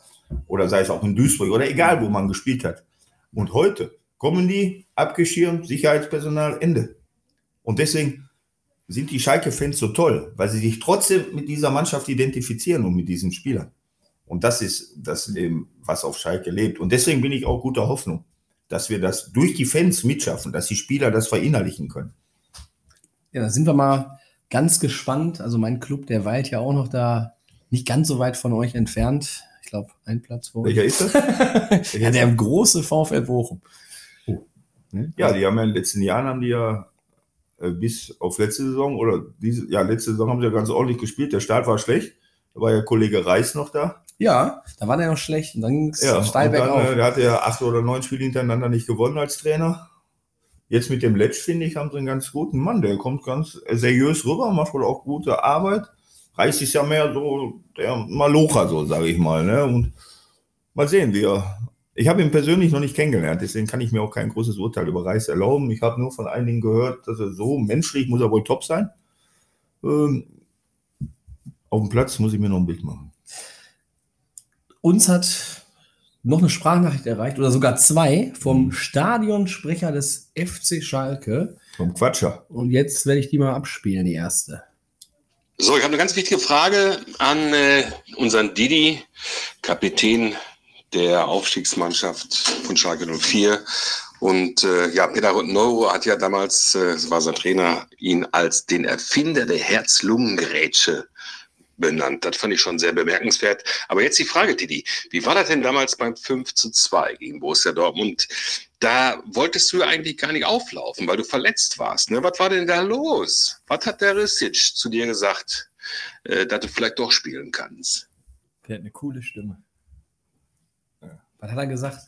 Was hat er, Was hat er gesagt? Was der Quatscher wieder neugierig ist, ist ja unglaublich. ja, was hat er gesagt? Äh, ja, an dem Tag, das war samstags morgens, an dem 24.08., äh, ich bin aufgewacht und ich, oh Gott, kein Schritt mehr, ich konnte mich kaum bewegen, nichts. Ich hatte Schmerzen ohne Ende. Ja, ich dann zum Trainer, vom Frühstück, ich sage, Trainer, ich kann nicht spielen heute, mir tut alles weh. Junge, bleib ruhig, sagt er. Sag ich dir, fährst du Rolltreppe runter, siehst du Menschen, alle schreien Didi, Didi, hast du keine Schmerzen mehr. Ah, dieser Trainer, ja, geh erstmal nach Doktor, bitte geben Spritze, dann haben wir Physiotherapeut, kann quaddeln, alles gut, wird dir gut gehen. Ja, die Jungs alles gemacht, Spritze, Tag, Tag, quaddeln. Oh, mir ging es wirklich nicht schlecht. Dann kam Mannschaftsaufstellung, hat er natürlich Didi schon hingeschrieben gehabt. Dann sind wir zum Stadion gefahren, merktest du schon, du hast ja Adrenalin, der Körper ist ja, du bist ja, stehst ja richtig unter Strom. Bist hast ja auch eine gewisse Vorfreude. Ja, dann habe ich das schon mal ausgeblendet, fertig gemacht fürs Spiel, Rolltreppe runter zum Warmmachen. Ja, und wie das so ist, immer wenn ich den Rasen betreten habe, die Leute, die, die, die, die, ist ja auch einfach auszusprechen. Also wenn jetzt alle Dietmar gerufen hätten, ne, ist ja klar. Und äh, ja, und der Trainer hat recht gehabt. Ich hatte keine Schmerzen mehr, ne? Und war so zugepumpt und Adrenalin und habe dann gesagt, okay, Trainer, ich kann spielen. Habe ich dir gesagt, Junge. Weißt du Bescheid? Gib Gas und ist gut. Und dann haben wir ein sensationelles Spiel gemacht, haben 5-2 gewonnen, alles war gut. Alle haben sich in den Arm gelegen. Ich habe auch gedacht, oh, das war ja geil, hast dich gut gefühlt, alles gut. Ich nach Hause, mit dem Volke noch ein bisschen Wein getrunken, im Bett gelegt, an der Morgen Schicht im Schacht. ich war platt. Ich, konnte, ich, ich kam nicht mehr hoch, konnte mich nicht bewegen, weder rechts noch links. Trainer einfach gesagt, Trainer, ich kann jetzt, jetzt geht gar nichts mehr, jetzt bin ich ganz fertig. Ja, wirst du bald wieder fit sein, mach dir keine Kopf. Ja, aber einige Versuche gestartet, immer wieder nochmal trainiert, das, das, aber es ging nicht mehr. Dann hat mir auch ein Arzt gesagt, pass auf, wenn so weitergeht, dann bist du mit 40 im Rollstuhl. Wollte ich jetzt auch nicht, habe ich gedacht. Ja, und dann hat Ristic, äh, dann haben wir den Entschluss gefasst, dass ich aufhöre. Ristic hat sich dann dafür eingesetzt, dass ich in Köln an der Sporthochschule meinen Trainerschein machen konnte. Meine Fußballlehrerlizenz B und A-Lizenz hatte ich schon vorab gemacht, weil ich sowieso mit dem Gedanken gespielt habe, in den Trainerberuf einzusteigen. Ja, das habe ich dann gemacht und äh, ja, und da habe ich Ristic in dieser Hinsicht auch neben Neururer äh, auch eine Menge zu verdanken. Aber allen meinen Trainern habe ich einiges zu verdanken, weil von allen Trainern, alle haben mich ein Stück geformt in jeglicher Hinsicht und haben das geschafft, das, was heute hier sitzt nämlich mich dazu gemacht, äh, dass ich so bin, wie ich bin, dass ich bodenständig bin, dass ich geradlinig bin, dass ich ehrlich bin und vor allen Dingen nach wie vor äh, sehr ehrgeizig bin und Ziele habe. Was ist so das Highlight in deiner Karriere gewesen und welche Station würdest du am liebsten ja, aus der Historie für ihn Fangen wir erstmal an mit Historie streichen. Als Spieler Tennis Borussia Berlin weil da war so, dass die Spieler, ähm, ja, wir waren immer die Wessis, die Berliner, der eine hat eine Disco, der eine hatte das, die haben gar keinen Bock auf Fußball gehabt, wir sind auch dort abgestiegen. Äh, bei den Trainingsspielen haben wir mehr, äh, haben wir mehr Feuer gehabt, wenn die Wessis gegen die Berliner gespielt haben, als bei der Meisterschaftsspiel. Also war Katastrophe dann, ja. Wenn ich das gewusst hätte, wäre ich da niemals hingegangen, aber wie sagt man so schön, Geld stinkt ja nicht. Und ähm, als Trainer ja, da muss ich sagen, SV Strahlen, weil das war, äh, ja, was ich da erlebt habe. Da bin ich als Trainer hingekommen, mache ich meine erste Besprechung. Da stehen 20 Spieler vor mir, gucken mich an mit ihren grünen Jacken. Und ich sehe aber, ich sage, ich möchte das, ich möchte das, ich bin so, ich bin so. Und die haben alle nur durch mich durchgeguckt. Und dann bin ich nach Hause gefahren und habe damals gesagt, ja, hier, bei dem Verein werde ich nicht alt. Ja, und dann bin ich dann 13 Spiele da geblieben. Äh, hatte eine ganz gute Ausbeute auch. Ich stand oben mit der Mannschaft. Das ist das Einzige, wo ich stinksauer drüber bin im Nachhinein, weil die Mannschaft ist ja dann aufgestiegen auch, dass man mir den Aufstieg geklaut hat. Dass die Jungs haben mir den Aufstieg geklaut in dem Moment. Tecklenburg, gut, er hat sich dann auf die Seite der Spieler gestellt. Er hatte auch seine Frau als Beraterin und äh, hat sich dann auf die Seite der Spieler gestellt. Aber ich muss trotzdem Tecklenburg noch Danke sagen, weil er hat zweieinhalb Jahre den Vertrag noch eingehalten und dafür muss ich mich wirklich bedanken. Hat er richtig gut gemacht. Freue ich mich heute noch drüber. Highlights gibt es zwei Stück. Oder drei gibt es. Die Unterschrift meines ersten Profivertrags. Mein erstes Bundesligaspiel in Dortmund. Bin ich eingewechselt worden in der Halbzeit. Wir lagen mit Duisburg 2 zu 0 zurück. Und auf einmal sagt Wenzlaff in der Halbzeit zu mir, mach die warm boah, wie gedacht, ich soll mich jetzt hier warm machen. Im Westfalenstadion. Wurde voll damals. Da ist die Pumpe gegangen, aber jedes einzelne Bein hat geschlackert. Ich habe gedacht, ich wäre ein Breakdancer. Alles war nur, da war der Hammer. Ja, und beim Warmlaufen, dann geht er, ich komme dann rein und ich habe gegen Bernd Klotz gespielt. Der war wirklich ein Klotz. Hat auch so einen Kopf gehabt wie ein Klotz. Boah, und dann, die ging halt direkt zur Sache. Schiedsrichter, Walter Eschweiler. Der Hammer früher. Ja, auf jeden Fall haben wir uns bekämpft und alles. Wir haben, der hat kein Tor geschossen, wir haben 2-1 am Ende verloren, aber ich mein erstes Spiel gemacht. Und ähm, nach dem Spiel kam Eschweiler dann zu mir, hör mal, Jung, das war ja eine geile Sache heute. Du hast auch ganz schön reingewichst. Ne? Normal hätte ich dich schon nach drei Minuten vom Platz stellen müssen, wenn du den rasiert hast da an der Außenlinie. Aber ich wusste, das ist dein erstes Spiel, alles war gut. ja, auch gut. Ja, hat er, muss ich ganz ehrlich sagen, ich habe nicht so gesehen, dass er mich nach drei Minuten hätte vom Platz werfen müssen, erst nach sechs, aber äh, ist ja egal. War also gut. Ja, und dann natürlich äh, highlight-technisch äh, der Aufstieg mit Schalke 04. Das war natürlich als Kapitän die Mannschaft äh, zum Aufstieg zu führen und dann noch als Kapitän auch in der ersten Bundesliga auf dem Platz zu stehen und dann mein Abschluss. Heute kann ich das äh, mit dem Lächeln sagen, Wer kann schon von sich behaupten, sein letztes Spiel als Schalke 04-Spieler gegen die Zecken aus Dortmund gemacht zu haben, dann noch 5 zu 2 gewonnen. Einen schöneren Abschluss kann es an für sich für einen Spieler im Ruhrgebiet und im deutschen Fußball nicht geben. Aber äh, sicherlich trotzdem damit ist natürlich auch verbunden, dass die Karriere als Spieler damit zu Ende war. Das ist natürlich das Negative, aber alles andere trotzdem. Heute mit 60 kann ich das, kann ich da natürlich ganz entspannt mit umgehen. Ein Highlight, ein Highlight hast du noch erwähnt, dein Profivertrag. Ja. Wie alt warst du da? Bist, du, 17. allein, bist du alleine da hingegangen? Nee, nee, mein Vater musste ja mit, weil ich hätte ja nicht unterschreiben. Das war ja auch, ich habe immer gesagt, ich werde Fußballprofi. Ich habe als Achtjähriger angefangen zu Hause. Eben kurz erzählen, ich bin zum Training. Äh, Mein Vater hat äh, mir ein Trikot mitgebracht von MSV Duisburg. So, sagt hör mal, Junge, du kannst da mal zum Training gehen und alles. Ja, alles klar. Dann komme ich, ich habe gedacht, ich könnte schon ein bisschen Fußball spielen, ne? Bei uns auf der Straße, auf dem Hof und ja, und dann komme ich da hin mit den Jungs. Dann haben wir auch Torschuss gemacht. Ich schieße erst mal auf Tor mit der Picke. Haben wir alle ausgelacht.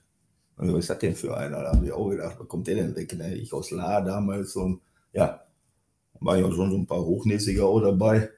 Guten Elternhaus und so. Gut betucht. Ja, und dann ähm, war Training zu Ende. Und dann sagte der Trainer, ja, äh, kommst du denn Donnerstag wieder? Ich so, ja, ich habe kein Thema. Als er dann weg war, der Trainer, ich zum Bus gelaufen, ist mir der Bus noch vor der Nase weggefahren. Ne? Da habe ich gedacht, das ist ein toller Tag heute. Ich schon am Heulen, weil die mich ausgelacht haben, habe ich mir natürlich vorher nicht anmerken lassen, heulen gewesen. Bin ich nach Hause gelaufen, drei Kilometer. Unterwegs habe ich vielleicht 46 Liter Wasser verloren an Heulerei. Und dann stehe ich vor der Haustür, habe ich auch noch meinen Schlüssel vergessen. Ich gestellt, die Mutter macht die Tür auf, sieht mich natürlich, wie verheult ich bin. Da sagt was ist denn mit dir los? Ach, ich sag, Mama, die haben mich alle ausgelacht. Und dann sagt meine Mutter, da gehst du mir nicht mehr hin. Dann fehlen mir auch noch alle, alle, alle, alle ausgelacht. Ich sag, Mama, da gehe ich wieder hin. Und soll ich dir mal was sagen? Ich werde Fußballprofi. Und ich werde es denen alle zeigen und irgendwann lache ich die alle aus. Und das habe ich als Achtjähriger mir vorgenommen und habe das Ding durchgezogen. Krass. Und als ich dann mit 17, das war so, ich habe ja mal kurz, ein Jahr hat man mir eine Ausbildung gegeben als Maler und Lackierer. Der Chef hat ja gesagt, dass ich immer frei kriege für Lehrgänge. Ich war ja Jugendnationalmannschaft, ich musste dahin, Niederrhein Auswahl, alles was so war. Ja, und nach einem Jahr kriege ich meine Abrechnung, auf auf einmal kriege ich 18 D-Mark raus. Da hat er dann alles abgezogen, wo ich nicht da war. Dabei hieß das vorher, das ist alles geregelt. Ja, dann äh, habe ich gesagt, komm, da höre ich auf. Ich sag, der Vater, du bist bescheuert, du musst die Lehre, weißt ja, wie Eltern sind dann, ne? muss die Lehre fertig machen, das, wie soll, was. Ich sag, Vater, bleib ruhig, ich werde Fußballprofi. Alles wird gut. So. Dann spielten wir, Nachwuchsrunde gab es früher, und wir spielten gegen Rot-Weiß Essen. Mein Gegenspieler, der junge Frank Mill und Ente Lippens. So. Habe ich eine gute Figur gemacht. In der A-Jugend wurde ich auch immer stärker. Ich war junge Jahrgang noch, äh, kurz vom Sprung ins alte Jahrgang. Dann rief mich auf einmal Heinz Neuhaus, unser Manager, rein, sagte immer, kannst du mit deinem Vater mal kommen? Wir möchten dir gerne einen Profivertrag geben, weil du hast ja da erarbeitet und wir haben gehört, mit der Lehre, das klappt nicht. Dann kannst du schon ein Jahr eher als A-Jugendlicher bei den Profis mittrainieren, morgens und abends bist du bei der A-Jugend. Ja, und dann bin ich mit meinem Vater hin, dann haben die mir einen Profivertrag gegeben, habe ich das Ding unterschrieben und dann wurde ich ein Jahr später, habe ich schon mit den Profis trainiert, eben in der A-Jugend, A-Jugend gespielt, wurde in der A-Jugend auch immer besser, weil der Training, also war es ja dann eher schon, äh, ja. Und dann saß ich beim letzten Spiel gegen VfB Stuttgart schon mit auf der Bank als Jugendlicher. Ja, und als wir dann in die Bundesliga reingingen, damals mit Dietz, äh, Kempe, Seliger, so einige, Gerd Heinz im Tor, der Flieger, da war ja Büssers, da war ja eine Truppe, war ja unglaublich. Ja, und dann als A-Jugendlicher, wenn du hochkamst, musste sich erstmal einer verletzen, damit du überhaupt reinkamst. War ja nicht wie heute, Mhm. musste sich erstmal einer verletzen. Ja, und dann war in der Hinrunde gelbe Karte, Peter Fenton. Vorher hatte ich ja die eine Halbzeit gespielt und im nächsten Spiel war Fenton äh, gesperrt. So. Und dann ging gegen 1. FC Köln, Pierre Lipaski. Ja, dann habe ich den Litti gejagt, der ist gerade Nationalspieler geworden, den habe ich dann gejagt über den ganzen Platz. Der ist heute noch am Hecheln, wenn er mich sieht. er sagt zwar immer, wäre nicht so gewesen. Ich sage, du, du kannst nicht einmal vorbei. Der Schiedbahn, hat direkt nur klatschen lassen immer. Ja, und äh, danach warst du aber wieder raus. Ja. Und dann hast du weiter trainiert. Dann habe ich nochmal, äh, da war es so, dass wir dann gespielt haben. Dann ist der Wenzlaff entlassen worden als Trainer und Kuno Klötzer kam. Winterpause. Dann habe ich in der Winterpause einen guten Eindruck gemacht als Jugendlicher. Und dann haben wir erstes Spiel in Karlsruhe und Peter Fenton Beinbruch. So, und dann kommt der Klötzer zu mir und sagt, so Didi, das ist jetzt deine Chance. Und wieder war Spiel gegen Köln, Pierre Lipaski. Und habe wieder keine Schnitte gesehen. Und von dem Tag an habe ich durch, alle Bundesliga durch, bis zum Saisonende. Habe ich alle Spiele gemacht. Und so. So ist das gewesen alles. Überragend. Also ich könnte jetzt auch noch Überragend. stundenlang Ja, zuhören, aber ich würde sagen, wir hauen jetzt nochmal die Sprachnachricht vom Stadionsprecher raus und dann machen wir noch so ein paar Oder-Fragen. Oder hast du noch eine? Ja, noch eine, klar. Weil du bist ja auch noch mit der Traditionsmannschaft unterwegs, vom Ja. glorreichen Ja. FC Schalke. Und dazu hast du ja gerade schon gesagt, war da in Graz und da hat er auch noch eine Frage. Noch eine. Her. Äh, zwischen Weihnachten und Neujahr, glaube ich, da hat die Traditionsmannschaft von Schalke 04 an diesem Fußballturnier der Legenden in Graz in Österreich teilgenommen. Und äh, du warst quasi zusammen mit Ferry Schmidt der hauptverantwortliche Trainer für die Truppe. Und äh, wie ist es euch gelungen, in der Vorrunde den FC Bayern München zu schlagen? Kompliment übrigens. Also Vorrunde war das nicht. Das Spiel war Platz um 5 und 6. Wir sind da hingeflogen, äh, schon zwischen Weihnachten und Neujahr, morgens um 4 Uhr. Wir waren die, dann kamen wir dort an, mussten dann kurz ins Hotel umziehen und direkt zu den Spielen. Und die ersten zwei Spiele waren meine Jungs noch nicht ganz da und haben dann, äh, erstes Spiel haben wir gegen Sturm Graz verloren, den späteren Turniersieger, der war bei uns in der Gruppe und den anderen Finalisten war die kroatische Legendennationalmannschaft. Haben wir auch gegen verloren und dann haben wir Rapid Wien geschlagen und dann habe ich nochmal an die Ehre der Spieler appelliert, was es heißt für den FC Schalke 04 zu spielen und den Verein zu repräsentieren, wenn wir bei so einem Hallenturnier sind und habe darauf hingewiesen, was gibt es denn Schöneres als zum Abschluss des Turniers und zur Rettung aller unseres Ansehens den FC Bayern München im letzten Spiel zu schlagen. Ja, und dann haben wir gespielt und gewonnen und jetzt kann ich mich auch dazu zählen. Hast, habt ihr vorhin schon gehört, es gibt ja, ich habe ja einige Titel, die andere gar nicht haben. Und ich gehöre jetzt auch zu den Trainern. Es gibt nicht viele, die den FC Bayern München in Zusammenarbeit mit Ferry Schmidt geschlagen haben. Ha. Und dann noch die Legenden. Und dann noch die Legenden. Ja, Aber Marcel Wittecek, der auch bei uns hier im Podcast war, der war nicht dabei. der war nicht dabei. Den hätte ich erkannt ja. am Gang. Ich habe noch eine Sprachnachricht gerade gehört. Herz-Lungen-Grätsche. Ja. Was warst du so für ein Spielertyp? Ja, wenn man sagt Herz-Lungen-Rätsche, verstehe ich auch nicht so ganz. Äh, Ich war Spielertyp. Ich war sehr zweikampfstark, willensstark, kopfballstark. Habe mich selber nicht geschont, aber auch meine Gegenspieler nicht geschont. Habe aber, äh, und das ist äh, eine große Kunst, die viele heute noch nicht beherrschen, aber damals viele beherrscht haben. Karl-Heinz Förster, Kohler haben es auch beherrscht. Wir haben es geschafft, den Gegner und den Ball gleichzeitig zu treffen. Und das hat man mir teilweise verziehen, auch, dass die Spieler sich dabei wehgetan haben, aber die Leute haben es gefeiert und wollten es sehen. Kenne ich. Also ich glaube schon, dass ihr da früher auch ganz schön gut zugelangt habt und aber ihr habt da ehrliche Arbeit abgeliefert. Aber ich glaube, Jürgen Kohl, aber wenn er den als Gegenspieler hat, da war glaube ich auch Ja, hart, ne? nochmals, Kohler, Förster, dann gab es Oh. noch einen, äh, der hat auch in Spanien, ich weiß nicht mehr, irgendwas mit G, ich weiß nicht, der wurde auch gefürchtet. Ja, und äh, mich hat man auch genannt äh, damals, äh, gegen wen möchtest du nicht spielen? Und dann wurde ich immer bei den härtesten Abwehrspielern mitgenannt. das ist auch Und, cool. Äh, ja, muss man sich auch erarbeiten. Ja, sicher. Gut, ja, zum, zum Ende der Folge Ja. machen wir immer noch so ein paar Oder-Fragen, damit der Kevinator gleich dir fünf Fragen stellen, wo du dich für eine Sache entscheidest. Wenn du vielleicht dich für eine Sache nicht entscheiden kannst und mit Oder antwortest, gehen fünf Euro in den Jürgen Raimund. Das ist hier unser wunderschönes Ja. Sparschweinchen. Und ich würde sagen, Kevinator, walte deines Amtes. Ja, starten wir mal mit den Oder-Fragen. Feltins oder Köpi? Köpi, TB Berlin oder Poschko Atoms? Posko, Currywurst oder halbes Hähnchen? ja, Currywurst, Frauen- oder Herrenfußball? Herren, Salmiakkugeln oder Cola-Kracher? Cola-Kracher. Zack, Oliver Leaves. Das lief so schnell wie noch nie. Ich sage immer sonst wie geschnitten Brot, aber so schnell kann man gar kein Brot schneiden. Also das war wirklich megamäßig. Ähm, Cola-Kracher Findest du besser als Salmiakkugeln? Ich finde ja eigentlich Salmiakkugeln Nein, ich cooler. nicht. Hier Currywurst oder halbes Hähnchen, da hast du dich natürlich, musstest du natürlich auch zwecks auch deinem Imbisswagen natürlich für die Currywurst entscheiden. Wo kann man dich da eigentlich antreffen mit Didis Currywurst? Ja, mich kann man, ähm, dienstags bin ich immer am Stölting-Haber in Gelsenkirchen am Yachthafen.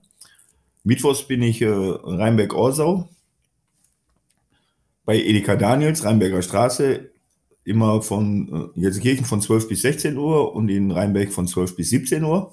Ja, und dann kann man den Wagen äh, mieten für Geburtstage, Hochzeiten, irgendwelche anderen Feierlichkeiten, Firmenfeiern etc. Kick and Quatsch Event. Kick and Quatsch Event, egal, alles Mögliche steht der Wagen zur Verfügung und das macht Spaß.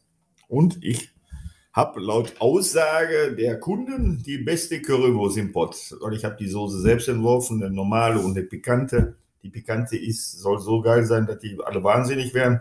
Ich muss ganz ehrlich sagen, ich esse das nicht so oft. Aber wenn ich es mal bei mir probiere, die Leute haben recht.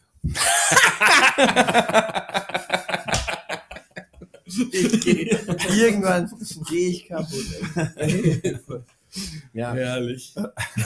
wir hatten jetzt heute, sage ich mal, im Laufe der Folge über den Trainer Didi Schacht gesprochen, Ex-Profi. Ähm, mit 60 ist ja deine Karriere im Fußball jetzt ja noch nicht, noch nicht vorbei. Kannst du dir noch mal irgendwie vorstellen, mal, sag ich mal, irgendwann vom Trainingsplatz mal ein bisschen Abstand zu nehmen, eher so Richtung sportliche Leitung mal zu gehen? Ich sag mal so, im Moment macht es mir noch Spaß, auf dem Fußballplatz zu stehen. Noch, obwohl ich so eine schlechte Saison mit meiner Mannschaft spiele im Moment.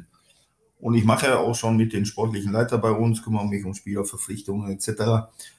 Aber ich denke, irgendwann wird sicherlich der Zeitpunkt kommen, der kann schnell kommen, der kann aber auch vielleicht noch ein bisschen dauern, dass ich schon, und das reizt mich auch, dass ich nur als sportlicher Leiter arbeite. Das wäre nochmal ein schöner Abschluss meiner Karriere, wo ich ja schon seit 50 Jahren das große Glück habe, dass ich dem Fußball verbunden geblieben bin. 50 Jahre lang, 51 Jahre jetzt schon nur Fußball. Das schaffen, glaube ich, nicht viele, dass man immer sein Geld mit Fußball verdient hat. Und das habe ich bis zum heutigen Tag geschafft, wo ich auch sehr stolz drauf bin, dass ich mein Hobby ein Leben lang zu meinem Beruf machen konnte. Und ähm, deswegen denke ich schon, dass ich das mal machen werde. Vorausgesetzt, ein Verein möchte das, das kommt ja hinzu, weiß man ja auch nicht. Kann auch sagen, ja, die, die schafft ich nicht. Ja, dann ist das halt so. Aber wenn sich die Möglichkeit ergibt, wäre ich da schon bereit, diese Aufgabe zu übernehmen. Ja, du sagtest das gerade, ne? wenn einer das möchte oder wenn man Ja. Didi Schacht holen möchte. Also du bist dir auch schon dessen bewusst, dass du natürlich einen klangvollen Namen hast. Ne? Und das kann für manche auch vielleicht auch ein Problem sein, obwohl sie dich ja vielleicht eigentlich auch gar nicht kennen. Naja, gut, äh, kennenlernen kann man ja nur in den Gesprächen. Das ist ja immer so, äh, einige sagen, Schacht ist als Trainer zu hart, der will zu viel Geld verdienen, der will das. Äh, Der hat eine gerade Linie, der, der weiß, was er will. Ich denke, das sind alles Attribute, die gar nicht so schlecht sind. äh, Und kennenlernt man sich immer erst, wenn man miteinander spricht, wenn man miteinander arbeitet. Und äh, aber ich kann heute schon sagen, dass die Trainer, wenn ich mal sportlicher Leiter bin, die unter mir arbeiten, sich keine Sorgen machen brauchen. Weil wenn ich sage, ich bin sportlicher Leiter, bin ich sportlicher Leiter. Und wenn, dann suche ich den Trainer ja mit aus. Oder vielleicht ist der Trainer auch schon da. Und es muss immer ein Miteinander geben. Und es geht dann nicht um Namen oder Platzhirsche oder sonst irgendwas, sondern es geht nur immer um den Verein und um den Erfolg. Und das müssen viele verinnerlichen. Der Olli hat mal äh, im Dezember noch, wo wir live gegangen sind, bei Instagram vom ersten FC Kick and Quatsch erzählt, so ein bisschen. Ich habe da immer so Illusionen im Kopf. Es würde eine Truppe geben, die wirklich unter dem Namen aufläuft. Ich hätte einen sportlichen Leiter, ich hätte eine Idee für einen Trainer, ich hätte eine Idee für mehrere Trainer. Das wäre mal, das wäre ein Projekt. das wäre ein Projekt. Ja, da bräuchten wir halt einen erfahrenen Mann. Ne? Und weißt du, wie der Club durch die Decke geht? Der wird, der wird, also der wird durch die C-Liga marschieren ohne, Ja. ohne Ende. Ich sag dir aber auch gleich. Aber wenn wir also- in der Landesliga sind, bin ich 80. Das wird ein harter Weg, ein harter, steiniger Weg. Nee, aber ich, ich stelle mir dann auch bei Hause vor, die Spieler, die müssen Bock haben zu spielen. Erstmal, die verdienen kein Geld, die Qualität steht erstmal so am Rand oder drumherum und alles und baut das Ganze erstmal für die Jungs auf. Sowas stelle ich mir vor.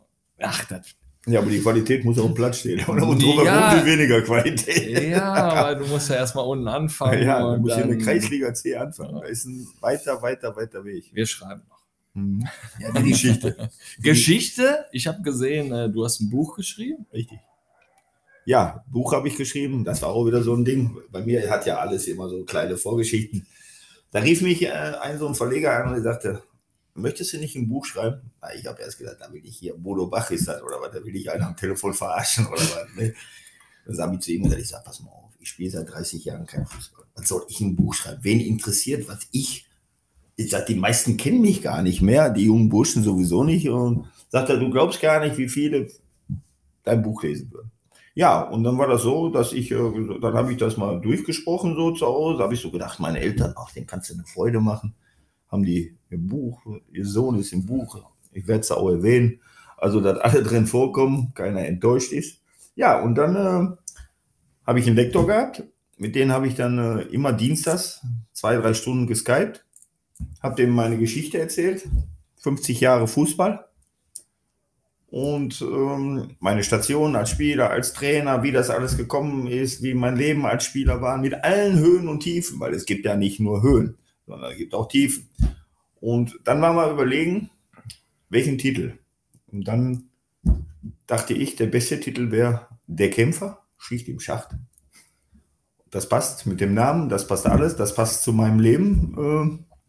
Und alle, die es gelesen haben, und es haben erstaunlicherweise, muss ich ganz ehrlich sagen, die Verkaufszahlen, wo ich niemals mit gerechnet habe, sind im vierstelligen Bereich. Das war für mich äh, eine Überraschung, als das rauskam. Das war kurz vor Weihnachten. Ich habe den Termin auch extra so gelegt, sodass die auch Geschenke haben. Dann für Weihnachten konnten das Buch kaufen. Man konnte es bei mir am Imbisswagen kaufen, man konnte es in der Buchhandlung, Amazon etc. Am Imbisswagen war natürlich für die Leute praktisch, direkt noch eine Widmung. Heute Morgen habe ich noch ein Buch äh, zum Nachbar, der brauchte einen, weil er einen Krankenbesuch macht. Sagt er, Didi, hast du noch ein Buch? Habe ich ihm noch schnell ein Buch äh, verkauft und signiert. Ja, und alle, die es gelesen haben, die sagen, das bist du. Authentisch, absolut bodenständig und äh, ja, und das ist eine schöne Geschichte. Und ich habe auch jetzt am 4.2. eine Lesung im Ratskeller in Duisburg zusammen mit Willy Meyer. Das ist so ein bekannter Musiker, der viele Lieder auch, Duisburg, das Lied auch, der ist auch der Chef von diesem Ratskeller, der macht Musik und liest auch aus sein- aus seinem Buch vor. Und da machen wir so zusammen eine Veranstaltung in dem Ratskeller abends um 20 Uhr. Auch da läuft der Kartenvorverkauf auch schon top. Also ähm, ich habe auch schon ein, zwei Lesungen gemacht. Also das kommt richtig gut an und macht Spaß. Ist aber auch, muss ich auch, bin ich auch ganz ehrlich, äh, meine Mutter ist gestorben vor fünf Monaten und da ist dann immer sehr emotional, wenn man aus dem Buch vorliest. Und dann immer, das ist schon interessant. Also, Also Beileid, es lohnt sich auf jeden Fall. Beileid auf jeden Fall Ja, an der Stelle. Aber gut, dass man dann sowas noch niederschreiben kann und Ja. vortragen kann. Ja. Und Und es lohnt sich bestimmt. Also es ist wirklich, das Buch ist, alle sagen, geil. vierten, zweiten Ratskeller Duisburg habe ich mir auf jeden Fall mal Ja. notiert. Ja, Didi, jetzt sind wir mit unserem Latein hier am Ende. Das kann ich gar nicht glauben. Letzte Frage. Bitte. Jetzt bin ich re relativ nervös, weil Ich du, auch. du haust ja immer raus. Äh, wie hat es dir gefallen? Das war das Schlimmste, was ich jemals erlebt habe. Aber das war richtig gut vorbereitet, das hast du gut Nein. abgelesen. Ja. Nein, hat Spaß gemacht, sensationell, hat mich sehr gefreut. Und ja, bin mal gespannt, wie alles weitergeht und wünsche euch natürlich auch mit eurem Kick and Quatsch weiterhin viel Erfolg und dass ihr weiterhin gute Gäste habt. Vielen Dank. Vielen Dank, Didi. Dir natürlich auch mit GSG Duisburg dann in der Rückrunde den bestmöglichen Erfolg, dass er die Klasse souverän haltet und vielleicht nochmal zwei, drei Plätzchen dann nach oben rutscht. Ähm, nächster Gast, ähm, Tunjai Aksoy, aktuell BV Osterfeld Erster. Ich glaube schon fast durch. Ja, die ne? schießen die Liga da kaputt. Ne, mit Damiano Schiro haben sich ja gut verstärkt, die Jungs. Also das sollte für die Kreisliga C wohl reichen. Da sind wir mal sehr, sehr gespannt. Hat Spaß gemacht, wieder Kevin Mare mit dir hier ins Jahr zu starten. Und ich weiß gar nicht mehr, wie ging das denn eigentlich noch, wenn wir die Folge beenden? Ach ja, in diesem Sinne, Euer Kick and Quatsch Team. bis denne.